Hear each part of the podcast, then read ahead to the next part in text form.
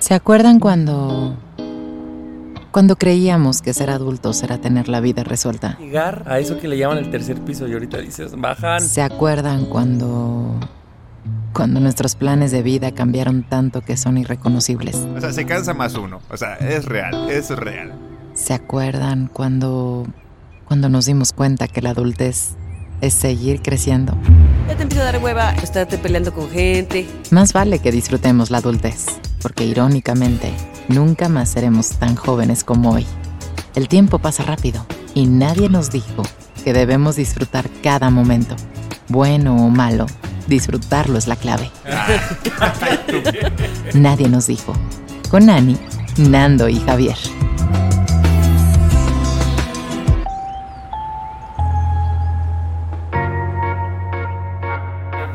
Les voy a compartir una idea a ver si se les hace buena. Hace unos días, bueno, unos meses hablaba con unas amigas heterosexuales solteras que decían, güey, a, nosotros no nos gusta ligar por aplicaciones por lo que sea. Ellas decían que porque no sabían, o sea, como que les costaba mucho la cosa virtual y ellas preferían una cosa en vivo, ¿no? Y decíamos la idea de armar una fiesta eh, para que se pudieran conocer hombres y mujeres. Una amiga para mi amigue.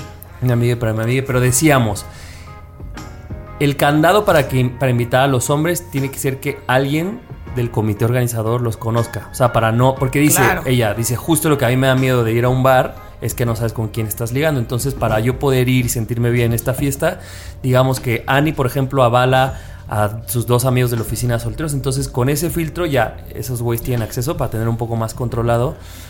Y decíamos de poner. Esto puede sonar mamada, pero ¿qué opinan? O sea, como diferenciar de alguna manera por color algo como de quién está buscando algo en serio, quién quiere cotorreo nomás, quién quiere, o sea, dependiendo de cosas. Y ellas decían, güey, si, si alguien me, me asegurara un evento así, yo iría feliz a poder ligar. Dice, pero el punto es que en el bar soy miedosa y, y pienso muchos peligros y digitalmente me cuesta. Y dije, mira, de verdad, bueno, supongo que existen eventos así, pero ¿les interesaría a ustedes? ¿Les llamaría la atención? Yo no, porque soy gay. Tú no puedes, ajá, exacto. Está prohibido Bueno, la gente de la comunidad, lamentablemente. Solo los bisexuales pueden pasar. No. Entonces decía, por favor no me lleven a gays porque me voy a enamorar de ellos y luego no me voy a dar cuenta que no y son... luego ahí sola. Exacto. Entonces dijimos, bueno, para no confundir, la gente de la comunidad tiene muchos espacios, que este espacio sea para la gente heterosexual, pero específicamente un espacio seguro para la morra heterosexual. ¿Te interesarían o no tanto? O sea, sí, siento que también tiene sus. O sea, entiendo como. Esto que dicen tus amigas, como de las aplicaciones y de ligar en un bar y así. Pero también siento que esos, esos eventos, por ejemplo, en cuanto empieces a platicar con alguien, luego, luego todo el mundo va a estar, ya sabes, al pendiente de se estarán ligando, se gustarán, no sé qué, y te vas a sentir observada con cualquier persona que. Porque como ese es el objetivo, como ir a ligar, con cualquier persona con la que empieces a platicar, te vas a sentir observada de que todo el mundo te está viendo que ya estás ligando. Eso dijo una amiga y esa amiga dijo, yo opino que mis amigas las que tengan pareja no puedan ir.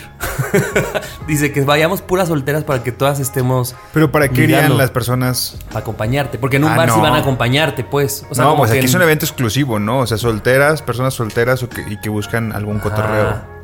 Y yo creo que tiene que haber un comité seleccionador, porque si no queda solamente en el comité organizador quien recomienda personas, sino que haya como a cinco personas que van a llevar a dos amigos o amigas heterosexuales para que se... No, amigos heterosexuales para que se conozcan.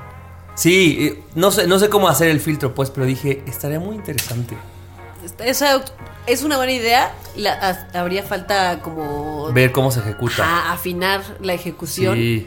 Porque también está raro que así no se aceptan tus amigos que tienen pareja y entonces ya sabes que es como, o sea, es como un experimento, me sentiría como en un experimento así de reality show de Netflix, así una Es que no te he dicho todo, Bombo la quién está se haciendo da. una fiesta en vivo, haz de Ajá, cuenta, haz de ¿no? cuenta, Patrocinada sí. por Bombo. Entonces sería como Sí. raro, o sea, también tiene sus cosas raras que habría que No te he dicho, pero se va a grabar todo este pedo.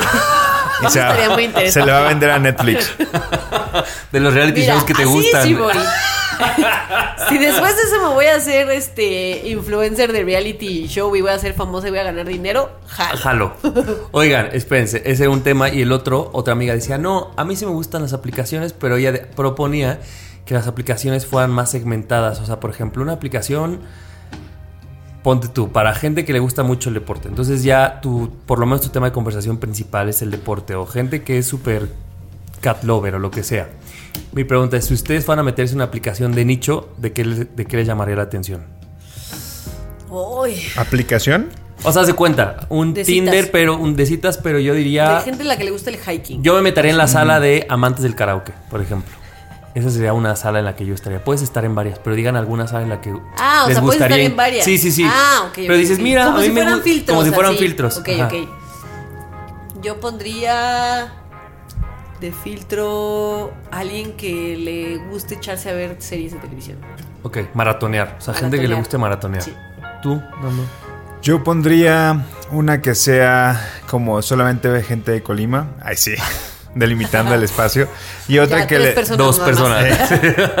que le guste eh, RuPaul Drag Race, pero no en un espacio como de expertise, sino de como medianamente, ¿no? O sea, yo no soy tan fan, pero sí me gusta hablar de eso y tengo pocos amigos con quien hablo de eso, ¿no? Ah. Amigues.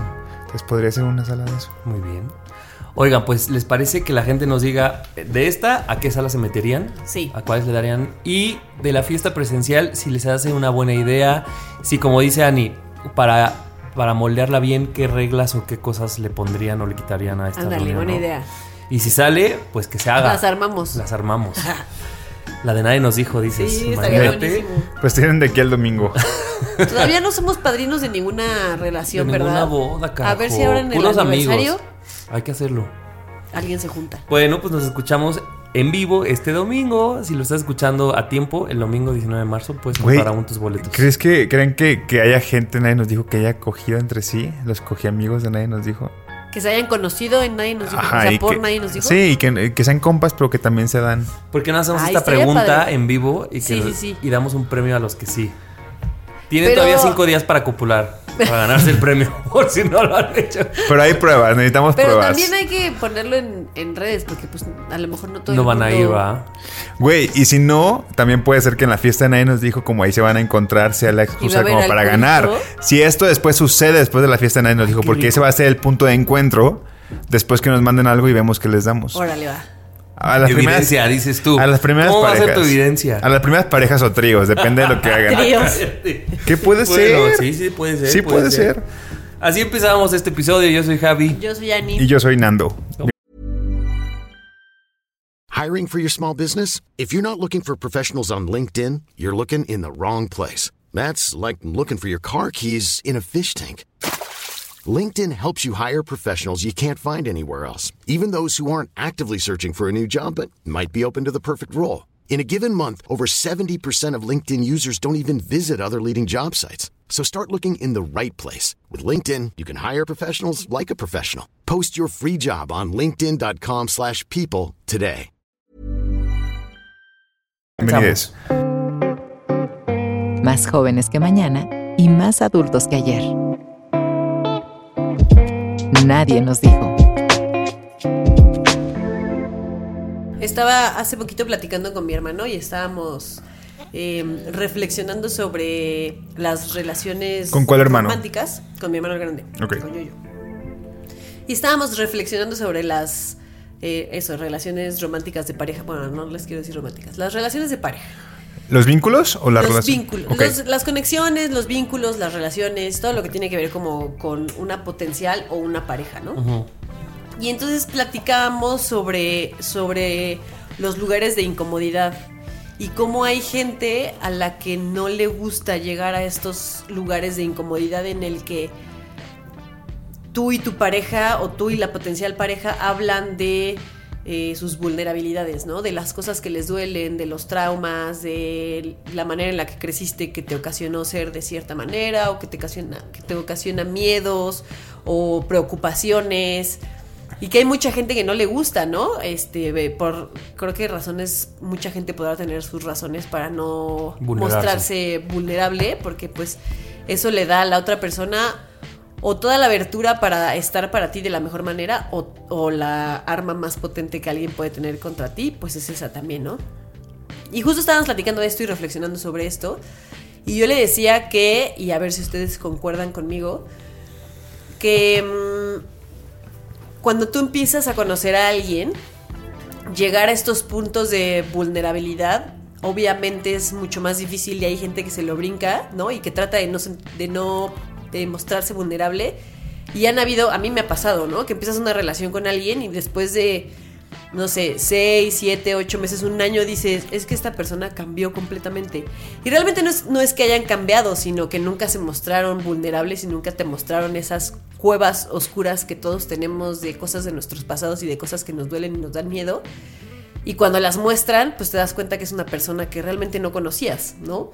Y como estas, estas cuevas oscuras que todos tenemos, pues son una parte fundamental para que la otra persona pueda tener una buena relación contigo, ¿no? Porque ¿cómo sabes si estás pasando por encima de los miedos o de las preocupaciones o de los dolores más grandes de tu pareja si no sabes cuáles son?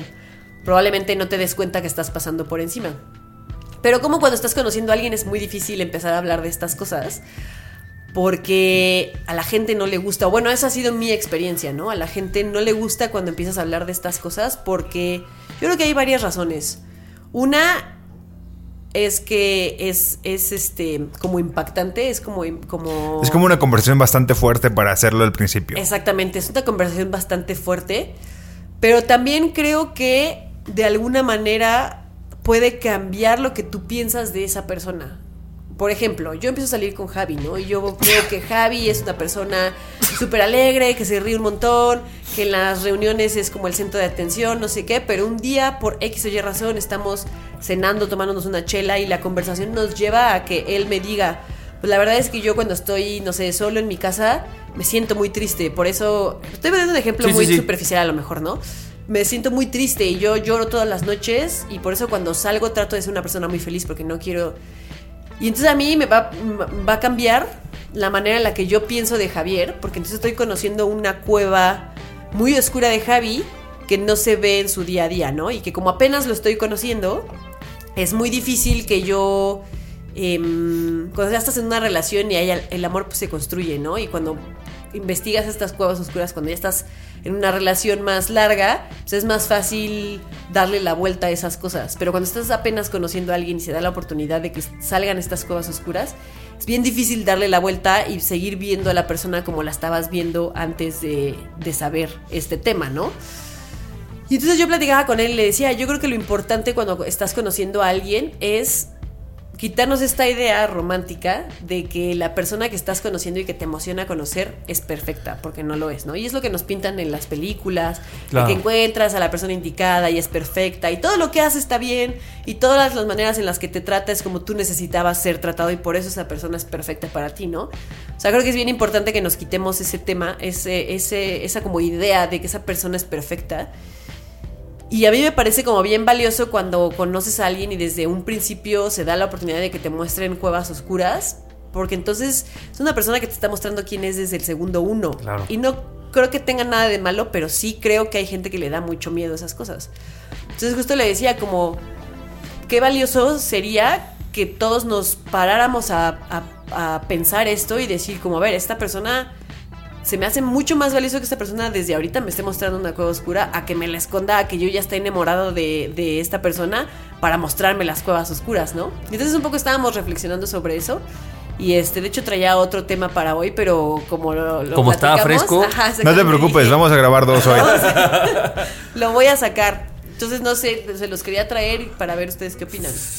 Yo creo que tenemos que ver a las personas como un... ¿Se acuerdan? Como un cassette de música. ¿Se acuerdan que en los cassettes, digo, no nos tocaron tanto, pues, pero había un lado A y un lado B, que usualmente el lado B era como esta parte más como...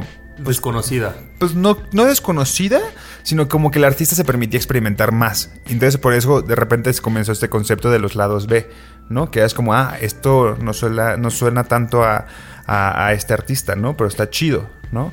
Entonces yo creo que entender que cuando tenemos, conocemos a una persona tiene, o sea, es el mismo casete, pero con dos lados y que Claro. habrá que escuchar el lado B en algún punto, es importante, se me hace como una buena analogía, ¿no? Entender que primero escuchas lo que, lo que, te, lo que te va a hacer como mucho más como llegar al mercado, ¿no? En ese sentido es el lado A. Lo ¿no? bonito. Y cuentas así lo bonito. Y después es lo, lo otro, ¿no? El, la- el lado que no muestras siempre, pero que es necesario. Ahora, yo creo que en una primera cita puede ser un poco intenso, si de repente podemos No, caer en en una eso. primera cita no. En una primera cita no. No. Pero yo creo que Sí, tiene que haber... lado B, la Sí. primera vez, ¿no? Hola. Yo creo que si, por ejemplo, para, para poder saber que estás con alguien, pasas cinco o seis citas o varias. En alguna de esas citas primeras, cuando todavía estás decidiendo si sales o, o quieres estar con esa persona o darse la oportunidad para, para intentar tener una relación o un vínculo, tienes que tener como la cita del lado B. Tiene que haber una cita que esa Y cita decirle te- así, ¿sabes qué? Tanto tú como yo vamos a, a salir hoy con el lado B y conocer, Sí, o sea, que sea sí, como sí, una oportunidad para... Puede ser hasta, hasta atractivo. Ay, si no, o sea, como esta vulnerabilidad Es puede ser yo atractivo. creo que sí. Yo recuerdo cuando salía recién, este, en- en- cuando recién salía con mis citas de Tinder y Bumble aquí en la Ciudad de México, una de las primeras cosas que decían las primeras citas era esta vulnerabilidad de tenía que dejar Colima porque me estaba expulsando de ahí, porque falleció mi papá y porque tenía muchos problemas como, como, como laborales. Entonces, de alguna u otra forma era mi lado B. Y siempre terminaba contándolo, ¿no? Porque no me daba pena. Sin embargo, creo que ahorita que lo reflexiono, sí era algo más profundo. Y que tal vez si yo te digo, güey, se falleció mi papá hace tres meses, tú no sabes ni cómo responder. Claro. ¿No? Entonces, este. Creo que sí es necesario tener esa conversación en algún momento de las citas, ¿no? Y a mí me pasa, yo, en- para empezar, en lo personal, trato, no creo que todo mi lado B, pero sí trato de, de mostrar ciertas vulnerabilidades desde, desde antes, tanto en pareja como con amigos o gente nueva. Pero creo que, no sé si consciente o inconsciente, como que hay una parte en mi mente que dice, si me vas a rechazar, Que sea ahorita. que sea ahorita. Como que yo creo que eso es lo que pasa en mi mente. Finalmente es un miedo al rechazo también, ¿no? Pero yo creo que la gente que se tarda es ese mismo miedo. Claro. ¿no? Pero tal vez como a lo mejor en su historial los han rechazado desde antes y tal vez piensa, bueno, si, si enamoro a esta persona o si ya vio todo lo bonito, tal vez va a poder con el lado feo. Y creo que si lo vemos así es que todo el mundo tenemos, cojeamos de lo mismo, que es pues el miedo a que nos rechacen o a que no acepten y abracen esa parte nuestra. Y yo creo que como dices, Ani, si lo ponemos sobre la mesa, pues creo que puede ser más fácil. O sea, no sé si haya un momento claro, pero evitar ese tipo de conversaciones, porque creo que muchas veces las evitamos. Sí, y yo creo que eso a lo mejor no es, no es tanto un hoy vamos a irnos a tomar unas chelas y vamos a platicar de nuestros lados más oscuros, de nuestra cueva más oscura. Más bien es si, si se da, ¿no? Si sabes que en la semana, este, no sé, a mí me pasó que me regañaron el trabajo y eso a mí me causa un- algo diferente y, y hoy salimos y lo platicamos y entonces se da la oportunidad para que yo diga, es que mira, yo tengo un trauma porque, no sé, mi papá, y entonces cuando en el trabajo me regañan me pasa esto y me siento súper mal, pues ¿por qué no contarlo, no? Desde la quinta, sexta cita, si se da la oportunidad, pues hagámoslo, porque sí, sí creo que de repente es difícil o se me hace como, no sé si injusto sea la palabra, pero voy a utilizar la palabra injusto, se me hace como medio injusto que solo te puedas mostrar vulnerable con una persona cuando esa persona Ya es tu te pareja. ama, ya te Ajá. ama y ya está en una relación contigo, porque entonces dices, ah, porque, que- porque como me ama, entonces va a ser capaz de aceptar este, esta cueva oscura que yo tengo. Y digo, pues no, ¿por qué no? Cuando nos estamos conociendo, nos, o sea, nos hacemos conscientes de que no somos perfectos y todos tenemos cuevas oscuras. Y si yo te la comparto y, y tú me compartes la tuya, pues no vamos a dejar de vernos como... O sea, no me va a dejar de dar emoción seguir conociendo a Javi solo porque me contó una cueva oscura. Como que se me Cuando hace tú muy duro, sabes que ¿no? también tienes. Tú O sea, también tienes. Y se me hace muy duro, como que te cuento una, así, no sé, me abro contigo y me muestro vulnerable y eso es la razón por la que ya no quieres salir conmigo, se me hace como muy, muy duro. Que, que puede ser, ¿no? A lo mejor esa cueva oscura tú dices... Si es muy oscura para "Híjole, mí, O es tal muy vez. oscura, o mi cueva oscura y esa cueva oscura no. Va- vamos a hacer una- un ciclo súper tóxico. Pero las cuevas oscuras siempre Y- salen a la luz en alguna Siempre, forma. O sea, si es como yo tengo un issue, eh, tengo, no sé, este, un issue de que me siento mal cuando la gente me regaña en público. En algún punto va a pasar que algo pase y que esta Que te persona. regañen en esté- público con esa persona. Y yo me sienta súper vulnerable y me sienta mal. Y pues obviamente se va a notar como de, güey, ¿dónde está toda esta historia, pasó? no? O sea, Exacto, o sea, ¿por qué- cuéntame por por qué te pusiste así. Y me parece que un gran enemigo de todo esto es como la apariencia, ¿no? La apariencia. Porque claro, cuando, si ponemos a pensarnos con gente que queremos mucho, la apariencia ya no está. ¿no? Y justo creo que la apariencia es la que tenemos con nuevos amigos, a mí también me ha pasado, o con gente que estás conociendo que dices, ¿cómo voy a mostrar aquí este cenita? Pues, güey, si sí la traes carnal. Y a mí Pues me ha eso pasado... eres. Y también tienes razón, me hace pensar y me lo llevo de tarea cuántas veces yo he conocido a alguien nuevo y ni siquiera tiene que ser de una cosa sentimental, hasta amigos nuevos, que si veo esas cuevas digo, "Ay, no sé si quiero lidiar con estas cuevas de estos amigos y probablemente es porque yo esté pensando que eso solo lo hago con gente que quiero mucho y estoy cayendo en lo mismo. Exactamente, exactamente. Y se- también se vale, o sea, también se vale conocer la cueva oscura y decir, ¿sabes qué? O yo no estoy listo, o tu cueva oscura y mi cueva oscura solo se van a tragar más entre ellas, porque eso también también se puede, ¿no? Que mis traumas y tus traumas en Se vez de- potencialicen. en- ajá, como se potencialicen. el lado contrario a la amistación que decías. Exactamente, justamente. Y se vale y decir como, ¿sabes qué? Ya que conocí esta parte tuya, no creo que, que podamos continuar con esto. También se vale. Pero eso, ¿por qué no hacer el ejercicio de decir, ¿por qué tengo que tener una relación o una amistad de 10 años para ser capaz de brincar? De no solo ver a la persona por su cueva oscura, sino por todo lo que es y no solo eso, eso que todos tenemos aparte, Claro. ¿no? Y que también hay cuevas oscuras que son muy oscuras y que tampoco somos, o sea, si, si es tu pareja la que lo está viviendo y, o, o tu nuevo vínculo, tampoco tenemos que hacernos responsables de esa persona. Claro. O sea, eso es real. También. O sea, creo que está chido mostrar un apoyo, sobre todo si son amigos o conocidos o es tu pareja, pero pues no, al fin de cuentas no podemos cargar con los problemas de los demás. Claro. ¿no? O sea, podemos hacer apoyo, pero pues, pues sí, primero a ti mismo, ¿no? A ti misma. Y por más que lo intentes, pues realmente nunca lo vas a Sí, lograr. o- eso me viene a la mente porque puede ser que vengas de una como de una relación en la que fuiste como demasiado como el backup de esta de esta persona que tenía como su cueva oscura muy salida ya, ¿no? Entonces también puede ser pesado, ¿no? Que inmediatamente después otra persona llega y quieres también sentir y más si tienes como esta personalidad de querer apoyar siempre, Claro. ¿no? Porque entonces siempre vas a estar apoyando y, Y apoyando. y como querer el salvador, ¿no? Que ser el Exactamente. salvador de esa persona. Ya lo hemos sí. hablado, sí, definitivamente. Pero bueno. Pues bueno. Éxito. Éxito. Vámonos al otro tema. Toma esa decisión. Y esa botella de vino también. Nadie nos dijo. Vieron que recientemente se. No quiero decir recientemente, maldita sea, esa es mi muletilla. Ok, vieron que en estos últimos días se viralizó un video, un TikTok de unos podcasteros.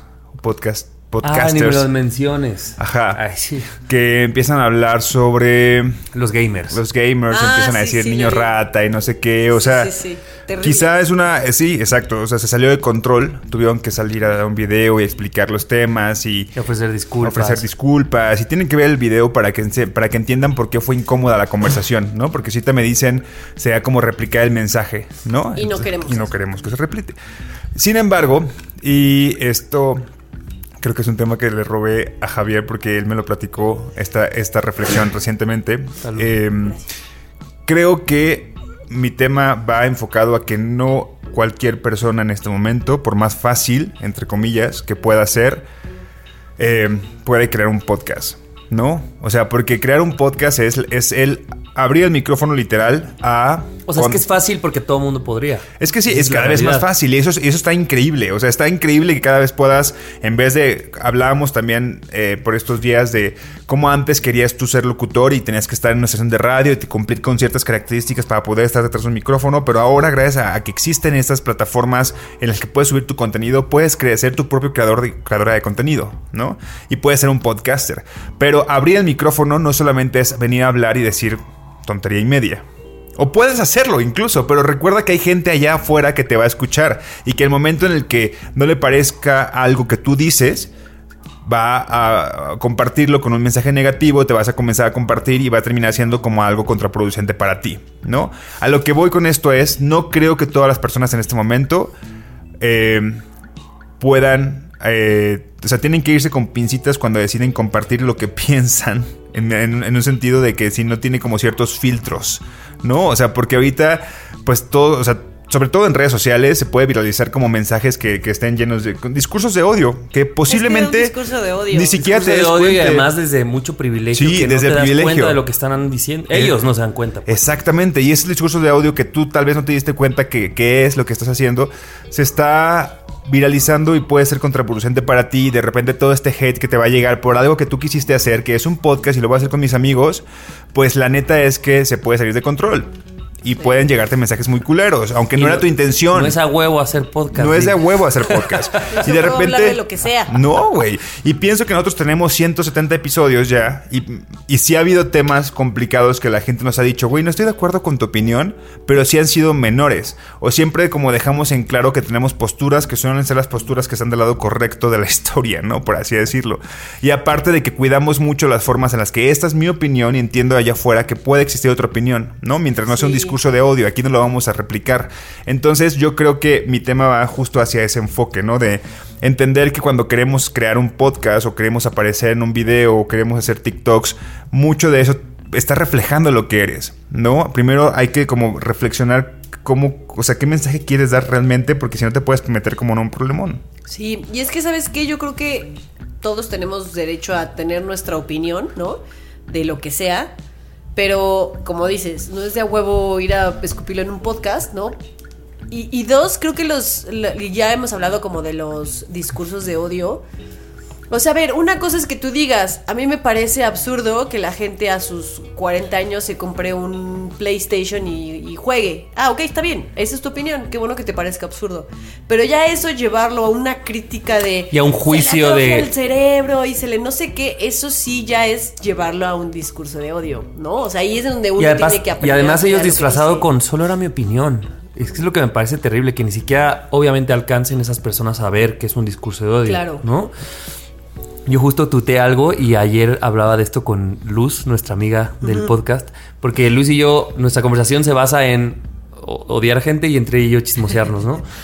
Y hablábamos de este podcast y yo le decía, a mí por ejemplo lo que me da coraje es que digo, claro, además lleva, es gente que lleva cuatro episodios y ya tiene el dinero y, y las posibilidades de que luego luego meten video, le hacen edición chida. A ver, tú dices, Nando, llevamos 170 episodios aquí que a veces Tienen no te da micros el dinero, mamadores, güey, tienen vida. un estudio. Ajá, y como que dices, se están realizando por algo malo, ¿no? Por un lado, pero por otro lado dices, bueno, Luz me decía, pienso nadie nos dijo que ya van a cumplir cuatro años y como que ahí van, hay, o sea, decía que somos como estos actores de teatro, que como que, ah, mira, Solo la quieren hacer en Broadway, ¿no? Así.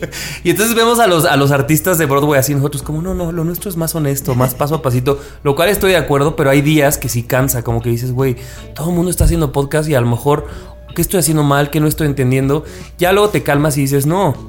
Lo nuestro se trata de otra cosa, ¿no? O sea, a lo mejor es, y yo creo que sí es cuidar mucho las palabras y que aunque es un podcast, siento, de amigos y de chelas, pues cuidamos un poco la opinión, lo que decimos, cómo lo decimos.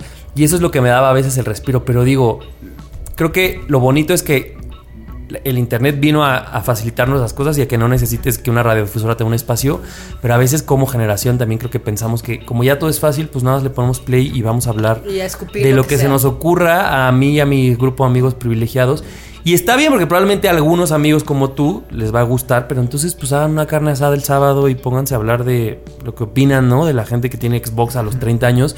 Pero si no, o sea, no pensar que hay gente allá afuera que te está escuchando y que piensa distinto a ti, creo que ahí le quita todo el foco de la responsabilidad que sí se tiene que tener en un micrófono, Sí, ¿no? y que, y que a la gente, gente que le gusta hacer cosas que a lo mejor para ti son absurdas, los hace pendejos, ¿no? Que creo que ahí también, esa es la parte también, una de las partes graves, como decir, bueno, morras, o güey, si a ti no te gustan los videojuegos y te parecen una pérdida de tiempo, fine, o sea, estás en todo tu derecho de opinar eso. Pero de eso, a que ataques a la gente que sí le gusta solo porque tú no lo entiendes, a ver, eso trasladado, trasládalo a cualquier cosa en qué se puede convertir, ¿no? O sea, piensen en la, en la historia de la humanidad, en qué se ha convertido ese Quien no de piense como tú es dos puntos, un estúpido, un teto, una estúpido, No rata. merece, no, no sé qué, y si lo llevas a los extremos, ¿no? Por eso, por eso decimos, es un discurso de odio, porque es eso, estás, estás esparciendo odio a alguien a quien no entiendes y que hace algo que tú no compartes. Claro. No está cool. Y cuando, cuando es un es un podcast de tipo conversacional como este, donde es literal dar opinión de temas, sí tienes que tener a un equipo. Si no eres tú mismo, tú misma, una, una persona ahí que esté filtrando los temas y que pueda decir, ok, por ejemplo, acá tal vez eh, hablamos de, de- desde, el, desde el punto de vista feminista de, de Annie y ella siempre nos da como esta cátedra de, mira, por aquí no, por aquí sí. de lo que tiene que ver con los derechos de comunidad LGBT también hemos tenido espe- especialistas. Siento que, digo, es un, es un podcast donde venimos a opinar. O la crianza, perdón que te interrumpa, Dando, pero por ejemplo, nosotros hemos hablado que no queremos tener hijos y siempre tenemos mucho cuidado en la opinión que ejercemos sobre la gente que sí, porque sabemos que solo es nuestra opinión de que a nosotros Claro, no nos exactamente. no nos viene. Pero esta misma idea, si no tenemos esa conciencia, podríamos haberla dicho tremendamente mal. No, y que aparte, o sea, sí tiene que haber un, por eso les digo, si es un podcast conversacional donde van a, van a hablar y a opinar sobre cosas, sí ten a la mano como personas aliadas que te puedan ayudar como a dar un ejemplo de cómo lo dices, ¿no? O sea, yo de repente he citado como a, a una, una amiga que tengo que es, que es activista este, por los derechos de, la- de las personas con discapacidad. Entonces, de repente, cuando quiero decir un tema o quiero hablar sobre un tema, le escribo, y no sé si ustedes personalmente le han escrito a personas y les digo, oye, quiero hablar de esto, pero no sé si se, si se, si se va a entender así. Entonces, tenemos un filtro, ¿no? De alguna u otra forma, cuando sabemos que son temas delicados. A eso es lo que voy. No está nada mal que, o sea, qué increíble que tengan recursos para poder tener cámaras, micrófonos verguísimas y que tenga un editor un de editor video de Reels. Un editor de Reels. Está increíble. El, el peor de esto es que, bueno, así como ustedes le están pagando a alguien que edite ese video, páguenle a una persona que les asesore. Si ya, si ya, porque si, si son personas que, por ejemplo, caen bien o son desenvueltas o lo que sea. Tienen el tiempo, Tienen la el labia. tiempo, tienen el dinero, güey. Aprovechenlo. O sea, está chido. O sea, no, le estoy, Claro. diciendo, no estoy diciendo que no lo hagan. Estoy diciendo que lo hagan con responsabilidad. ¿no? O sea, güey, si ya tienes que- los recursos, hazlo y, lleva, y llévalo hasta más al extremo porque tú, tú lo tienes mucho más fácil, güey. O sea, la tienes mucho más, tienes recursos. Pero y creo que lo que dices, todo se reduce a eso, a tener responsabilidad. Porque, o sea, tal vez sí es buscar a un aliado o alguien que investigue sobre otros temas. Pero yo creo que lo importante antes de todo es reconocer que lo que puede salir de nuestra boca es solo una opinión y que probablemente está sesgada siempre, ¿no? Y como que siempre tener el cuidado de, de eso, de que tu opinión no se entienda como un, un- como un ataque, como una ofensa o como a una cosa universal que estás dando por hecho. Y me parece que cuando tienes esa responsabilidad, pues buscarás Güey, Google. O sea, Google te puede resolver muchas cosas de qué decir, qué no decir. O simplemente vas haciendo un chip de, ah, güey, esto solo es una parte de la vida privilegiada que yo tengo, que todo el mundo nos puede suceder. Y que todos tenemos privilegios en distintos niveles. Todos. Claro. Y todos hablamos a través de ellos. El punto es de que cuando lo haces consciente dices, ah, bueno, dejaré muy bien claro que yo solo pienso que esto no lo entiendo. Claro. Y tampoco se trata de, de como caer en el que te dé miedo ahora todo lo que vas a decir, porque tampoco se trata de eso, ¿no? Pero siempre estar abierto a decir como a, a la retroalimentación, ¿no? A decir como, a ver, ¿saben qué? Voy a hacer un comentario y ustedes me dicen qué opinan. A lo mejor lo que estoy diciendo está terriblemente mal, ¿no? Esto es lo que opino. Y entonces ya le dejas a la, a la otra persona que te diga, híjole, ¿sabes qué? La estás cagando en esto. También se vale, o sea. Aquí creo ha que se pasado. vale- aquí ha pasado, aquí lo hemos hecho entre nosotros. O sea, también se vale decir como, bueno, eso es lo que pienso ustedes, ¿qué opinan de lo que pienso, de lo que estoy diciendo, no? Estoy Y ahí bien, también está esa mal. humildad de estoy, estoy dispuesto a escuchar todos otras estamos cosas. aprendiendo, todos estamos aprendiendo, nadie es perfecto, todos la regamos, todos tenemos... Porque nadie nos dijo. Eh, Ay, nadie nos dijo, todos tenemos juicios, hemos sido juzgones, a ver, yo hace poquito hice todo un tema de mi odio a un- una persona, o sea... A ver, todos, todos hemos sido esa persona y lo vamos a seguir siendo porque no somos perfectos. La cosa es cómo abordas esas cosas, ¿no? Fíjate, Con qué gran, responsabilidad. gran este previo al tema que voy a hacer yo. ¿Ah, sí? ¿Ah, sí? Éxito. Pues a ver si lo sé hacer bien. A ver. que la gente nos diga eh, qué. Lo que quiera decirnos. Su opinión de algo. Su opinión de algo. No. Hoy quiero opinar de esto y que nos opinen. Órale, pues, juegue. Venga. Qué bonita encuesta. Hiring for your small business? If you're not looking for professionals on LinkedIn, you're looking in the wrong place. That's like looking for your car keys in a fish tank. LinkedIn helps you hire professionals you can't find anywhere else, even those who aren't actively searching for a new job but might be open to the perfect role. In a given month, over 70% of LinkedIn users don't even visit other leading job sites. So start looking in the right place. With LinkedIn, you can hire professionals like a professional. Post your free job on linkedin.com/people slash people today. Lo estás intentando y vas de maravilla. Nadie nos dijo. Em, voy a criticar un perfil que tengo en Instagram, o sea, que sigo de una chica. Em, lo que me pasa con ella es que todo lo que postea es lo mejor, ¿no? O sea, su trabajo es el mejor trabajo, su mamá es la mejor mamá, su pareja es la mejor pareja, obviamente. Es- o sea, todo, todo, todo es lo mejor. Y un día yo dije, a ver, Javier, o sea, le tienes envidia porque puede ser también eso, ¿no? O dije, tal vez tú te pareces a él. No sé, como que lo estuve meditando antes de venir aquí a escupirlo. Y mi conclusión era, y quiero ver ustedes qué piensan, yo decía, es que nadie, o sea, no creo que alguien tenga lo mejor en todo, ¿no? O sea, a lo mejor sí tienes una muy bonita familia, qué chido, pero a lo mejor flaqueas de tu trabajo en algún momento, de otra cosa. Y yo decía, es que si todo es lo mejor, pensé, Nada. Es o nada es lo realmente. mejor y entonces toda tu vida es X. O sea, bueno, me refiero a ni siquiera tienes la capacidad de juzgar las personas que te rodean, como tu familia, tu pareja, el trabajo en el que estás, o conscientemente decides mostrar en redes una pantalla de que todo está bien y a lo mejor tú sí en tu soledad tienes la capacidad de ver como las fallas de todo lo que te rodea. Esta segunda dije, bueno, pues por lo menos queda en una pantalla hacia nosotros y tú lo sabes. Pero dije, lo que se me hace muy peligroso es que sea la primera, o sea que no tengas la capacidad de juzgar tus círculos más cercanos, como por ejemplo tu familia, tu pareja, tu trabajo, así, y que entonces todo lo veas como es lo mejor, lo mejor, lo mejor, porque entonces me parece que cuando estarías, cuando tendrías la capacidad de ver, ¿no? Situaciones pues peligrosas o, cómo podrías tú marcar límites y entonces todo lo vives como lo mejor. Y eso que dices, Ani, si todo es lo mejor hasta por matemática, pues entonces nada lo es, ¿no? Eh, y pensé mucho, dije, bueno, pues solo es el uso de las palabras, o sea, tal vez también tenemos ya como machotes de hasta de cómo felicitar a tu mamá en Instagram y es la mejor mamá del mundo y a tu pareja es la mejor pareja del mundo y tal.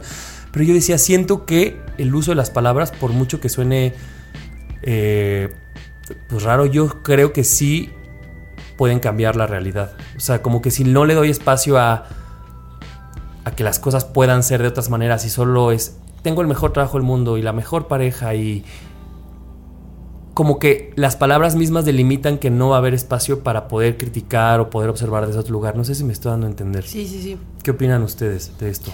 Y eso que dices de las palabras, yo también creo que es muy cierto porque creo que la primer man- la primer forma en la que tú puedes darte cuenta de algo, este, juzgar algo, eh, poner límites, lo que sea, es nombrándolo, ¿no? Esa es la, la primer man- el primer paso es nombrarlo. Claro. Si yo estoy sufriendo violencia, si yo me estoy enamorando, si yo, ¿no? En, en los dos extremos, lo primero que, que haces para darte cuenta de lo que te está sucediendo es nombrarlo. nombrarlo. Entonces yo sí creo que las palabras son, son muy importantes. También creo, y esto es de mi experiencia personal, que hay cosas que... A ver, todos sabemos que yo soy una persona de, muy intensa, ¿no? Como de emociones muy intensas. Y de repente cuando estoy en estos picos como de emoción o de sentimientos o de no sé qué, eh, no, como que no, no, no sé bien cómo expresarlo y siempre me voy como a esos extremos, como de es lo mejor que me ha pasado, es, ¿no? Pero entiendo que esos son picos. Picos. ¿Cómo puedes estar en picos todo, Todo el, el tiempo, tiempo. en tu vida? Pues tampoco, ¿no? No sé, creo que hay un montón de matices de lo que puede estar sucediendo atrás de eso, pero sí creo que es importante nombrar las cosas como son, porque si no puedes empezar a perder un poco el piso de la realidad, ¿no? Y lo más, o sea, lo menos importante de esto es lo que Javier piensa de ese usuario, ¿no? O sea, lo, lo que yo sí creo que es importante es que Ah, es hombre. de ese usuario, el usuario, la usuaria, tienes razón. No, ya, no me vas a Dijo decir que era quién es. chica hace Eh, rato, es una chica. Pero fíjate, estaba hablando de esto con un amigo que, que tiene una amiga que se divorció. Y que la amiga le decía, güey, por supuesto que el divorcio es doloroso, así normal, y- o sea, por el divorcio mismo puedes y cortar con mi pareja me dolió, pero ella decía, creo que las palabras que yo le di al divorcio, bueno, a toda la historia me dolieron más porque ella decía que, por ejemplo, pues su, ex esposo era el amor de su vida, ¿no? Y entonces todo su objetivo era durar hasta viejitos, este, y toda la... Todo lo que se hizo, lo que ella hizo y verbalizó para su pareja era eterno y era su proyecto de vida. Entonces dice, cuando me divorcié, sentí que se me acabó todo. Dice, lo mismo hubiera sido, pero muy diferente si las palabras yo las hubiera colocado en otra realidad, como, no sé, pues estoy muy enamorado de ti y quiero que esto dure lo más que se pueda, ¿no? Me dijo, estoy seguro que aunque suene tonto, cuando hubiera llegado este momento del divorcio yo lo hubiera vivido desde otro lugar. Dice, pero en, en- en algún punto dije, ¿qué hago si esto era para toda la vida? Si este era el amor de mi vida, entonces... ¿Qué le queda a mi vida? ¿Qué le queda a mi...? No, entonces dije, Claro. Claro que el uso de las palabras, por mucho como tú dices, Ani, que estemos a veces en estos picos de excitación que a mí obviamente me pasan también, digo, qué, qué bueno creo, qué importante es estar viendo las palabras que estamos usando no tanto para lo que vayan a decir los demás, sino porque eso crea realidad y entonces luego puede crear una realidad que sea contraproducente con nosotros. Pero yo creo que están midiendo las palabras así como de, a ver, si estás dejándote sentir y piensas que tu pareja actual es la pareja, es tu pareja ideal, no creo que el expresarlo sea algo negativo. Yo siento que en este momento está siendo así. ¿No? O sea, ya lo que digan los demás y después te divorcias a los cinco años, pues ya será un pedo de que pues las relaciones cambian, ¿no? Pero para mí estar fiscal- fiscalizando exactamente los mensajes de cómo comparto mi felicidad en este momento, creo que sí es como un, ah, no, no estoy del todo de acuerdo. Yo sí puedo decir que ahorita, pues sí, no sé, ah, tengo el mejor trabajo del mundo, ¿no? Y porque en este momento lo siento. Después Sí. me voy a equivocar, pero puede haber como mientras sea consciente de que esto es como parte del rush que estoy viviendo. Y si lo quiero compartir, está bien compartirlo así. Yo Sí, siento. sí. No, y no, a ver, yo sí, exacto. No, no, no quiero que se malinterprete lo que, lo que creo que también Javi está diciendo. No se trata de eso, porque se vale, se vale que yo de repente diga, "Ay, sí, tengo la mejor mamá y el mejor trabajo y no sé qué. Pero también se vale que cuando me esté yendo, cuando esté teniendo un día difícil en el trabajo, pueda decir, ¿sabes qué? Puta madre, o sea, también tiene días de mierda, Sí. mi trabajo, ¿no? Eso es un poco, creo yo, a lo que iba Javi. Sí. El no comprarnos nosotros mismos, se vale decir, ese es el mejor trabajo que he tenido en mi vida. Ajá, Está sí. perfecto. Pero, no- pero que no te lo creas todos los días, porque vas a tener días de Sí, mierda. ser consciente. Y, y que creo que si te lo crees todos los días, Nando, lo que vas a hacer es tú no revisar tu trabajo en los momentos, no, no todo el tiempo, porque claro, que flojera, pero en los momentos en los que puede haber, por ejemplo, una injusticia, si tú solo de- despiertas todos los días diciéndote que es el mejor trabajo de tu vida, a lo mejor te quitas la capacidad de crítica de algo que es importante porque ahí No, vives claro, todo el exacto. tiempo. No tienes que irte a los extremos. Yo, yo digo que nada más fiscalizar cómo lo compartes puede ser complicado porque entonces no te estás dejando expresar, ¿no? Sí, no. Naturalmente. Pero, por ejemplo, sí me he puesto a pensar en que yo, no sé, la percepción de que puedes tener por un trabajo cuando vas entrando puedes decir que está muy chido. Después te vas dando cuenta que no y al final terminas cambiándote. Pues porque así es naturalmente. Pasa el tiempo y se modifican las cosas. Una relación, este, tu vínculo con, con tu familia, tu, tu trabajo, tus hobbies, se van modificando. Pero decirlos como que es el mejor, así como es como, mientras estás consciente que en este momento es lo mejor, Claro. está chido. Y que No, también. justo lo que iba a y salir, pensaba como- mucho en. en Ahora, mi en, en- en esta persona que decías que quizás si no se da cuenta. Ah, ¿sabes de quién hablo? Nadie no, la verdad, sabe. no, la verdad, ahí sí no. Pero el punto es que creo que cuando ya caes en que creas que todo lo que dices, haces, compartes, tu vida, aunque no sea así, es perfecta. Justo el otro día platicábamos sobre estos tintes narcisistas que pueden tener las personas. El creer que todo lo que tú haces es perfecto y que no hay nada más, o sea, como que, ah, güey, yo soy el parámetro de perfección, es como, güey, aguanta. O sea, ni tu trabajo es el perfecto, hay, hay- o sea, para ti puede ser que lo sea, pero existen como otras cosas que si ya empiezas a ver en tu vida que todo es perfecto, es como, güey, algo, no, no estás Sí. viendo bien la realidad, o Y sea, mi, aguas. mi crítica a este perfil específico no fue como, ah, que su trabajo es- era que el trabajo, pero el papá, pero la mamá, pero los hermanos. Entonces dije, güey, hija, todo. Sí, y se, O va- sea- o sea, se vale. A ver, yo de repente sí he tenido días así de, de, de pura luz que de repente digo, es que, o sea, güey, mi vida es perfecta. Tengo Hoy me puedo morir en el pico, en la perfección, este, tengo la claro. familia perfecta, tengo este, los compañeros de trabajo perfectos, el trabajo perfecto, a, los, a las mascotas perfectas. Y en el momento digo, huevo, mi vida es perfecta. Y al día siguiente, Kiwi se come. este, Te una despierta a las rama, cinco de la mañana para ir a cagar. Este, se hace el baño en mi cama, mi mamá me hace no sé qué, mis amigos. Y de repente dices, hijos de la chingada, ayer que estaba yo diciendo que son los mejores, ¿no? O sea, como tener esta apertura de decir, como, claro, puedo, y, y genuinamente puedo creer que mis amigos son los mejores. Eso no quiere decir que no tengan sus cosas culeras, ¿no? Sí. Y también creo que esta parte como de las relaciones que decías de, de- de tu amigo que se divorció, se vale decir como, esta, esta, esta pareja que tengo sí creo que es el amor de mi vida, mientras sepas que eso se puede terminar, ¿no? Sí. Que se puede terminar y que no pasa Y que nada. tus palabras no te encierren, ¿no? Es eso, justo eso iba. Que tus palabras no te encierren. Que no digas como es el amor de mi vida y después de esto, ¿no? Que te empieces a comprar. voy a encontrar idea a nadie de- más. Eso, o esto es de aquí a viejitos y este es mi objetivo de vida. Y es como, no, hija. Que ojalá que sí, mira, pongo Ojalá, changuitos, ¿no? pero Claro. si no, tampoco pasa nada. Al- eh, volveré a encontrar a alguien que con quien pueda hacer un equipo para seguir en la vida. Y, Y claro por ejemplo, qué distinto sería decir, güey, hoy por hoy te amo, hoy, hoy eres el amor de mi vida y ojalá que esto que siento hoy dure, si se puede, todos los el resto de mi vida. Pero siempre dejas un espacio y no, no, no pienso que sea pesimista. Más bien creo que dejas un espacio a que la vida pueda sorprenderte por Claro. cualquier lugar y que si llega ese momento, como a esta chica le llegó, digas, bueno, toda la vida me vine preparando a que esta era una pequeña posibilidad y llegó, y no que digas como, güey, yo nunca vi venir el divorcio Claro. porque nunca lo Claro. metí como a mi y se acaba. discurso. Recuerden que existe una canción de Tierra Cero que se llama Volverás a sentir. Que una de las frases dice: Volverás a, re- a reír y el amor será como tú creías. Volverás a soñar. No. Solo A has de esperar. cántala, ¿quién es Tierra Cero? Volverás a reír. Volverás a Ah, sí, sí, la conozco, sí la conozco. ¿Pero es como noventera o es de ahorita? No, es noventera. Tierra Cero Sí. salía. Sí, es del- suena vieja. Ah, cabrón. Y yo creo que, o sea, como la conclusión es, no es que nunca digas, Sí, es no. lo mejor que me ha pasado o es el amor de mi vida, no. Creo que la clave está en que no te lo repitas todos los días, que te lo creas tanto que tus palabras te encierren. Que tus palabras te encierren. Y que siempre puedas ser crítica, crítico de las cosas que te rodean. Sobre todo las más cercanas, porque luego ahí son los puntos ciegos bien Claro. peligrosos. Claro. En fin, gracias por mi pequeño viboreo. Ahorita que no se la roba. Vete de la fiesta pronto o quédate a ver el amanecer. Nadie nos dijo. Nadie nos dijo que darle a una persona nueva un tour por tus cuevas oscuras no debería de ser razón para que ya no quiera seguir conociéndote.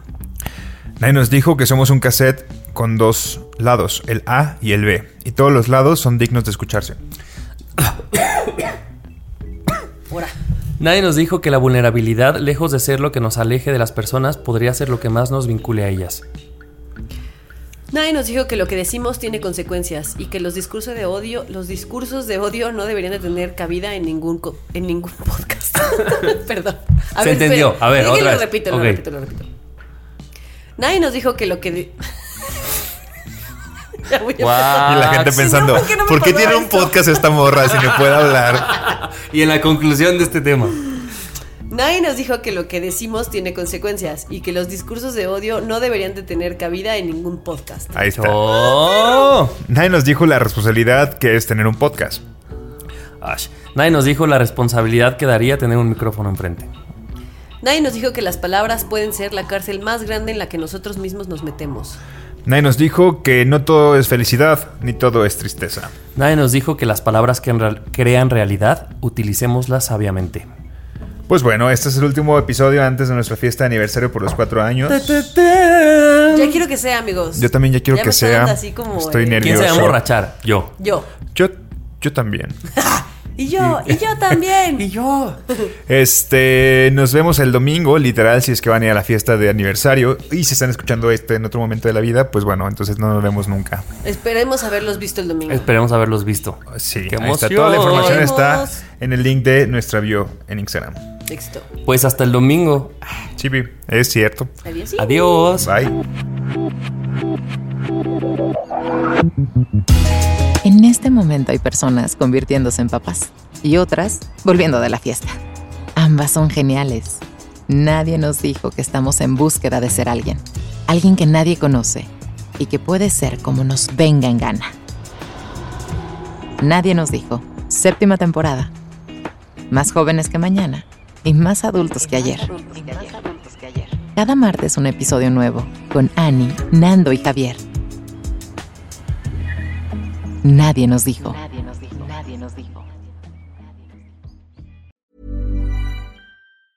If you thought the only way to get a more defined jawline with natural looking results was through surgery, think again. Juvederm Volux XC is a non surgical injectable gel filler that improves moderate to severe loss of jawline definition and can help you achieve natural looking results with little downtime. Even better, this improved definition lasts up to one year with optimal treatment. No maintenance required. Improve jawline definition for a smooth, sculpted look with Juvederm Volux XC. For important safety information and to find a licensed specialist, visit juvederm.com. That's J U V E D E R M.com. Not for people with severe allergic reactions, allergies to lidocaine, or the proteins used in Juvederm. Common side effects include injection site redness, swelling, pain, tenderness, firmness, lumps, bumps, bruising, discoloration, or itching. There's a risk of unintentional injection into a blood vessel, which can cause vision abnormalities, blindness, stroke, temporary scabs, or scarring. Talk to a licensed specialist to find out if it's right for you.